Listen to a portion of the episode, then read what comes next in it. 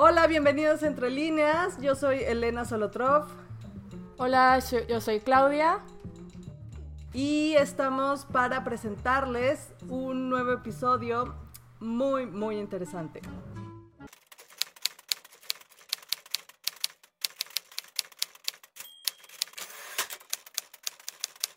Vamos a hablar sobre Samantha Shevlin. Shevlin eh, nació en Buenos Aires, en Argentina, eh, en el 78 y es egresada de la carrera de imagen y sonido en la Universidad de Buenos Aires, que una carrera muy interesante para después ser escritora.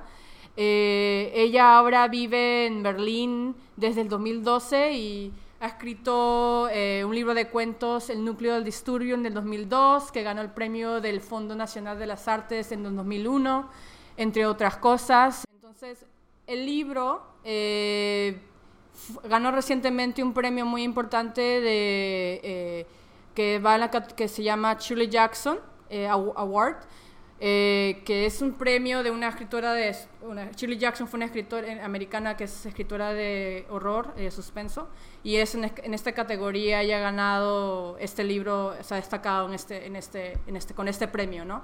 Entonces quería dejarle ese detallito para que tengan un poquito una buena idea de que la escritora tiene, tiene muy buen alcance también en, el ambiente, en el angloparlante, entonces, este, ya hablaremos en más detalle cómo la conocimos y, hablar, hablar un poco más del libro, ¿no?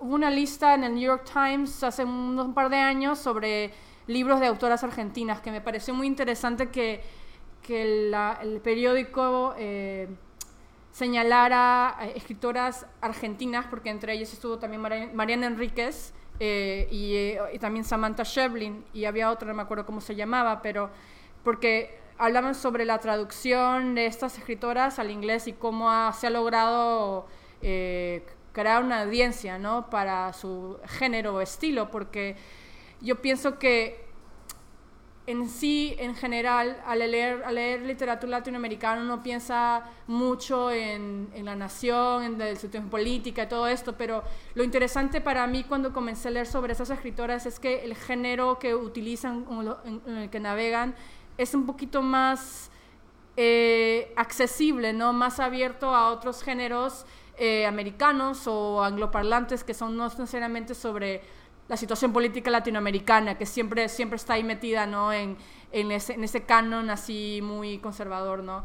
Eh, bueno, no, sé si se considera conservador o no, pero bueno, eh, más, más tradicional, ¿no?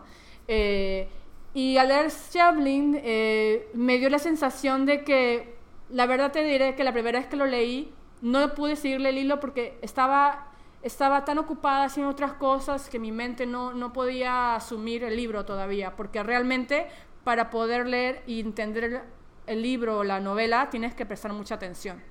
Y cuando ya coges el libro de la novela, ya, ya puedes adentrarte y, y, seguir el suspenso, ¿no? Porque te, te da como una sensación de suspenso, de agobio, de lo que va a pasar. Entonces como que lo leí hace un, hace un par de meses y cuando lo leí, lo leí bien rápido porque tú querías ya saber lo que estaba pasando, ¿no? Entonces ya ahí, ahí, ahí la agarré y entendí y me gustó muchísimo. O sea, es un libro, uno de los mejores libros que he leído en los últimos cinco años, creo.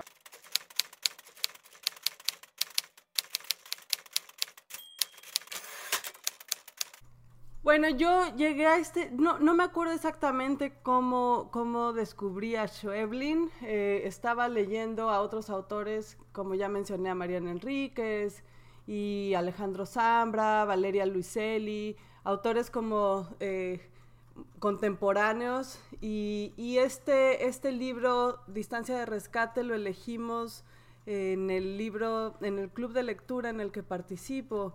Entonces fue realmente un, hallazgo porque es un, libro que a mí eh, personalmente me modificó mucho y, comparto lo que estabas diciendo sobre, sobre los temas, por ejemplo, especialmente de Mariana Enríquez y, y, eh, que retoman como eh, temas de, los grandes cuentistas, de, los maestros a, los que, con los que ellos, ellas se formaron como escritoras pero adaptados a, otros escenarios, a sus escenarios. Por ejemplo, aquí en este vamos a ver em, La Pampa, ¿no? La Pampa rioplatense.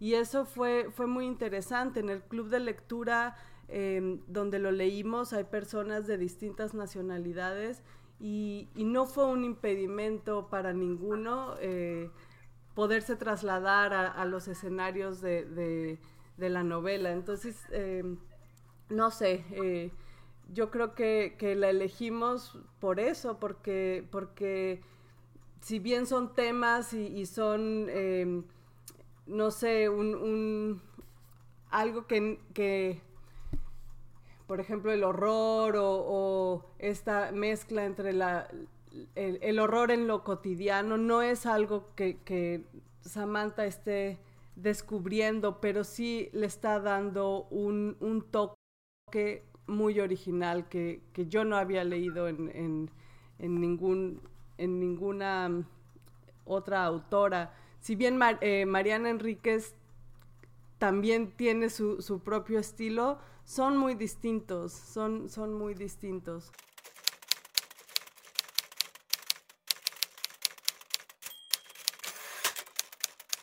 El libro es, está editado por la editorial mexicana Almadía y fue publicado por primera vez en 2014 y es, tiene un diseño muy cuidado y con, unas ilustraciones en blanco y negro que están a lo largo del libro, pero que van acompañando también este, la narración y es, un libro breve, eh, pero, pero no sé, muy, muy, eh, se lee muy rápido, tiene 126 páginas y, no sé, la, edición es, es, muy bonita. Esta, esta editorial mexicana tiene eh, otros títulos de, de como el de Pájaros en la Boca también. Y pues es, es un objeto, el libro en sí es, es un objeto muy bello y, bueno, pues ahora eh, Claudia nos va a hablar un poquito sobre el título que tiene, que tiene eh, un significado muy, muy bueno. Bueno, sí, el título en sí, Distancia de Rescate, es, como una metáfora alrededor del libro de, de, la trama, ¿no? Porque comienza el libro con una mujer en su lecho de muerte dialogando con David, el otro personaje en el libro, ¿no? Y, Distancia y Rescate, eh, lo que entendí por mi lectura, habla sobre mucho sobre la distancia de, la madre al hijo, de la protección de la madre al hijo cuando están en problema, ¿no? Entonces, esa distancia, esa, ese control que, los padres tienen al cuidar a sus niños en, en, situaciones de peligro, ¿no? Entonces, el libro en sí habla sobre esta mujer en su lecho de muerte que está intentando recordar lo que pasó ese día cuando el segundo, el que segunda persona que está en el diálogo, tuvo un accidente, ¿no? Entonces, la, trama, o sea, la trama y el tema es muy simple, habla sobre que están en la pampa, en, un ambiente así aislado de la ciudad, y hay dos mujeres que la, protagonista, Amanda, la que está en lecho de muerte, tiene su hija, y, la otra amiga, Carla, tiene su hijo David, y hay una situación que ocurrió en el pueblo que cambió todo, ¿no? Que cambió todo el transcurso de, su vida de ellos y la vida de los hijos, ¿no? Y esa distancia de rescate que está entre la madre y el hijo. Eh, muy importante porque realmente si tú le quieres contar la trama a otra persona de, oye, ¿de qué se trata? Es, es muy sencilla la historia, pero lo que, lo que realmente atrapa es cómo Schwebling desarrolla esa historia a través de los diálogos eh, entre los personajes y cómo el, el, efecto que va causando en nosotros a través del lenguaje con, con frases que se repiten a lo largo de toda la novela, cómo va armando el suspenso y cómo nos atrapa a los lectores, que, que nos vuelve eh, muy, muy curiosos, como decías, que lo leíste muy rápido, es, es ese efecto que tiene en nosotros. Eh, y, lo de distancia de rescate, ¿te acuerdas la nota que señalaste en la página 23 del libro?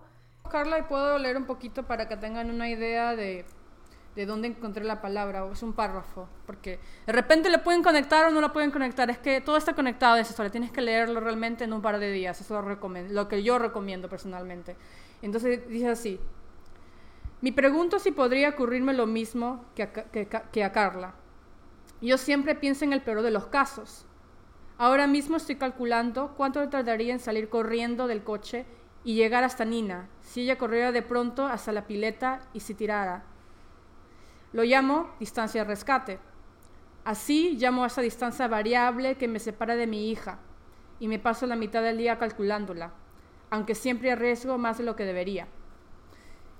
Entonces sí, hay momentos que uno, me imagino, pensando en la novela La distancia de rescate, es que los, cuando los padres no tienen un control exacto de cómo cuidar a los hijos, ¿no? Porque los hijos en un momento que están contigo todo el tiempo y después ya se van o se van al colegio, o sea, hacer sus cosas, entonces hay como una pérdida de control en esa, en, ese, en esa protección maternal o paternal, o como lo quieras llamar.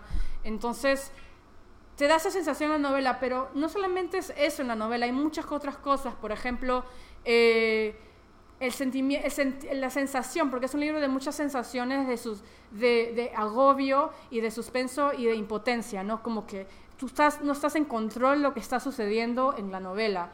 Entonces, tú estás como que leyendo y tú no sabes si es que le va a algo malo o no, es como que no, no estás muy segura de realmente si está ocurriendo eh, algo completamente bueno o algo completamente malo, ¿no? Y, y sí, hay momentos que sientes eh, eh, el peligro, ¿no? El peligro, esa sensación de peligro que no es muy cierta, no es, no es que si estás el peligro a la muerte o no, o a lo, como dices tú, a lo desconocido, ¿no? Sí, es eh, los temas que, toca Samantha. definitivamente es la muerte. empieza una mujer narrando una historia en su lecho de muerte. Pero estas sensaciones de, el miedo a lo desconocido, el, lo extraño. Y también eh, con los personajes en, los diálogos, las relaciones eh, familiares, en este caso, eh, lo que mencionabas de distancia de rescate, yo no tengo hijos, pero no me imagino, no, me cuesta trabajo imaginar que esa vida que depende de ti, un, un, niño, alguien frágil que, que, que es tu hijo, esa conexión,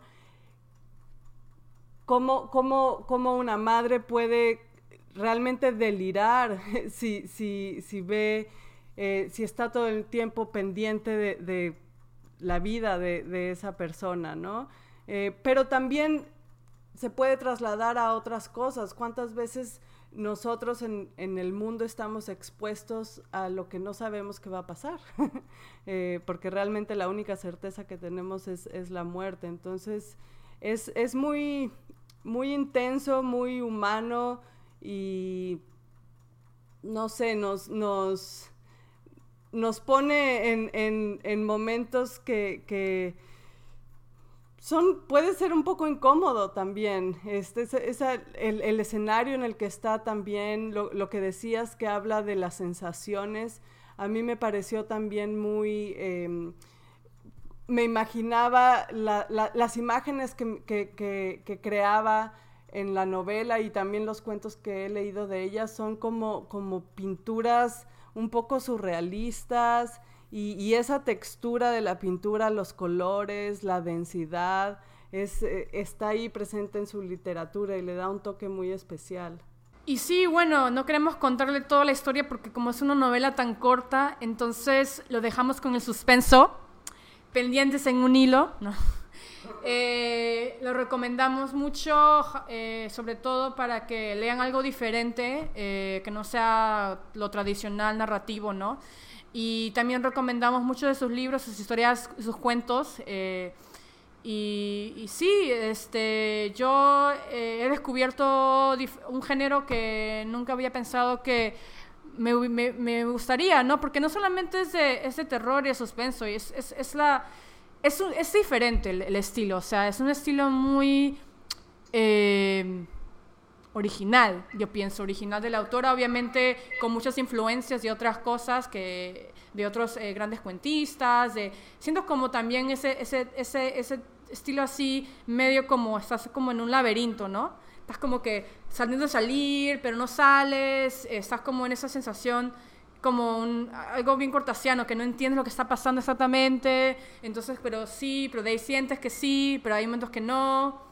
Y yo pienso que en cierto modo así es la vida, ¿no? La vida es así, que un momento que sí realmente sabes lo que está pasando y otros momentos que realmente no sabes lo que está pasando y, y no estás en control, ¿no? entonces es, es muy importante, como dices, esto es muy humano, ¿no? Sí, la otra cosa es que también eh, es... Em, habla de una región que existe, la Pampa Argentina. Yo no la conozco, pero en el club de lectura estaba una chica de Argentina y dice, así como la describe, así es. Y, este, el, elemento químico que está en, pues no saben si en el agua o dónde, que es el que va enfermando a la gente, es, ese es como el escenario y es, es un escenario muy, no es una casa embrujada, gótica, es, es un escenario que ahí está, que es visitable, pues, y, y al terror que nos, que nos enfrenta es, es más bien lo que vamos creando nosotros en, en, en nuestra... Ella nos lo va sugiriendo porque realmente es es, tu, mente lectora que va llenando esos puntos de indeterminación que nos deja Samantha. Y eso es increíble. Que logre hacer eso es, lo que realmente te atrapa, porque al final quedan abiertas muchísimas interrogantes. De hecho, eh, la, la imagen final del libro es un signo de interrogación.